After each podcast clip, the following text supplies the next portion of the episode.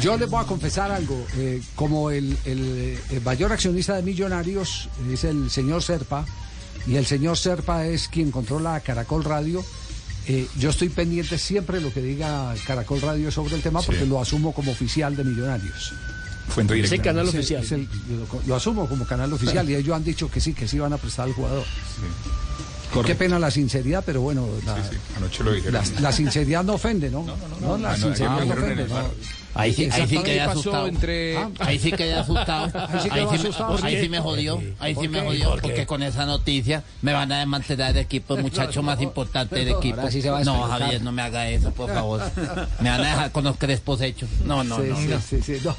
Eh, lo último. Javi, usted lo- sabe que ya hay, Sí. ya hay jurisprudencia con respecto a esos artículos del de el código del, del- del estatuto del jugador que Sí. usted eh, leyó ayer. Eh, en el año 2000, antes del suramericano de Paraguay, 2007, si no estoy mal, Sí. eh, para esa selección fue convocado Alfredo Padilla, eh, jugador de Junior. Y en el mes de octubre, noviembre, por esos, por esos días, eh, previo al suramericano, es decir, en el 2006, eh, Alfredo Padilla fue convocado para un partido amistoso que hizo la selección. Eh, y Julio Comesaña estaba en pleno campeonato y Julio Comesaña era lo que decía, mire, para la competencia por supuesto que sí hay que prestarlo, por supuesto que sí. Cuando venga el suramericano, un mundial, claro que sí. Pero para estos partidos yo creo que eh, le sirve más al jugador y tampoco lo quiero prestar. Y Julio Comesaña, él, Julio Comesaña, tomó la decisión de no prestar al jugador Sí. para un partido amistoso. Pues bien, fue sancionado, lo multaron a él y al equipo. Basado en ese en ese Y el, estatuto y el pelado no lo pudieron utilizar eh, mientras estaba la selección activa. no lo usaron, o sea, fue, fue, fue, fue, fue eh, multado el equipo y el jugador y el muchacho, Alfredo Padilla, tuvo que viajar a Bogotá a descargos también, lo llevaron para, para, para que dijera por qué no viajó con la selección.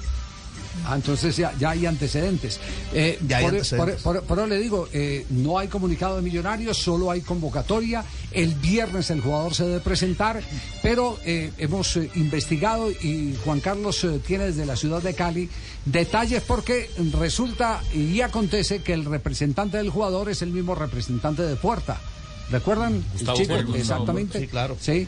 eh, y, y ellos tienen una, eh, una versión, y la versión es que el jugador quiere ir. Eh, ¿Usted conversó con el representante, Juanca, o no? Sí, don Javi, eh, Sí. lo decimos porque no hay ningún problema en hacer la información pública. Miguel Cardona es el representante de ambos. Y él nos contó que el jugador tenía toda la intención de ir, pero que se iba a mantener al margen de esta disputa entre la federación y el club Los Millonarios. Ahora, lo que sí podemos saber es que hay una molestia muy grande por parte de la federación porque es que resulta que Oscar Cortés, anterior al suramericano, no era muy tenido en cuenta en Millonarios.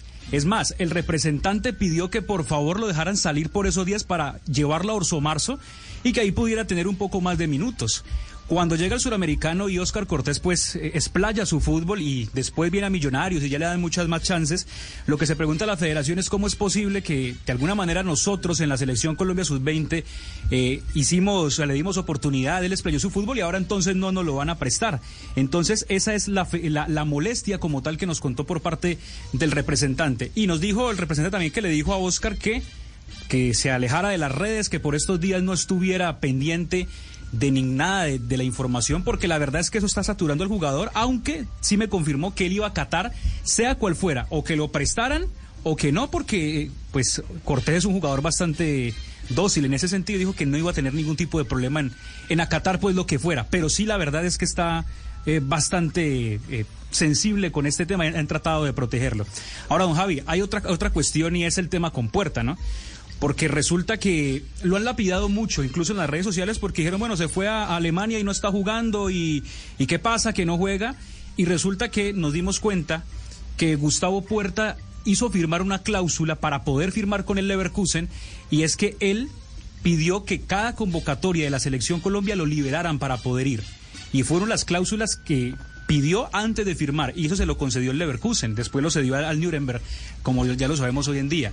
Entonces, eh, el jugador eh, pidió esto, va a jugar con la selección y lo están llevando de a poco en un proceso nutricional, en un proceso físico, en un proceso de adaptación, para que ya después del Mundial pueda ser más tenido en cuenta por este club, el Nuremberg de Alemania. Es la información que pudimos hallar con el representante de Puerta y también de Cortés, que es el mismo Miguel Cardona. Sí, el doctor Valmiro, que es un eh, eh, samario muy inquieto con el tema reglamentario, como quiera que ha sido asesor de, clubes, estuvo en la dirección deportiva de la Unión Magdalena, eh, nos ha enviado eh, también un capítulo que es el capítulo undécimo, liberación de jugadores, el artículo 46. Y esto porque ayer en este programa alguien dijo, bueno, pero si al jugador lo transfieren antes del Mundial, ¿cierto? Porque fue una de las hipótesis que se manejó. ¿Qué pasaría si al jugador lo transfieren antes del Mundial? Si el jugador eh, eh, eh, lo mandan para el Lens, eh, por ejemplo, ¿Pierde competencia millonaria? Pues se pensaba que perdía competencia. Aquí el artículo dice que no. Artículo 46. Dice, mientras se encuentren en competencia oficial no podrán ser refrendadas por las ligas o por la de fútbol las transferencias de jugadores que estén convocados en selecciones departamentales y o nacionales. De la misma manera, los clubes no podrán utilizar jugadores que estén convocados para integrar selecciones municipales, departamentales o nacionales mientras estén en competencia oficial. Y artículo 47, los clubes afiliados a la Di Mayor o a Di Fútbol deberán poner sus jugadores a disposición de la selección nacional a la cual, pertenecen, sea cual fuere eh, la edad del jugador.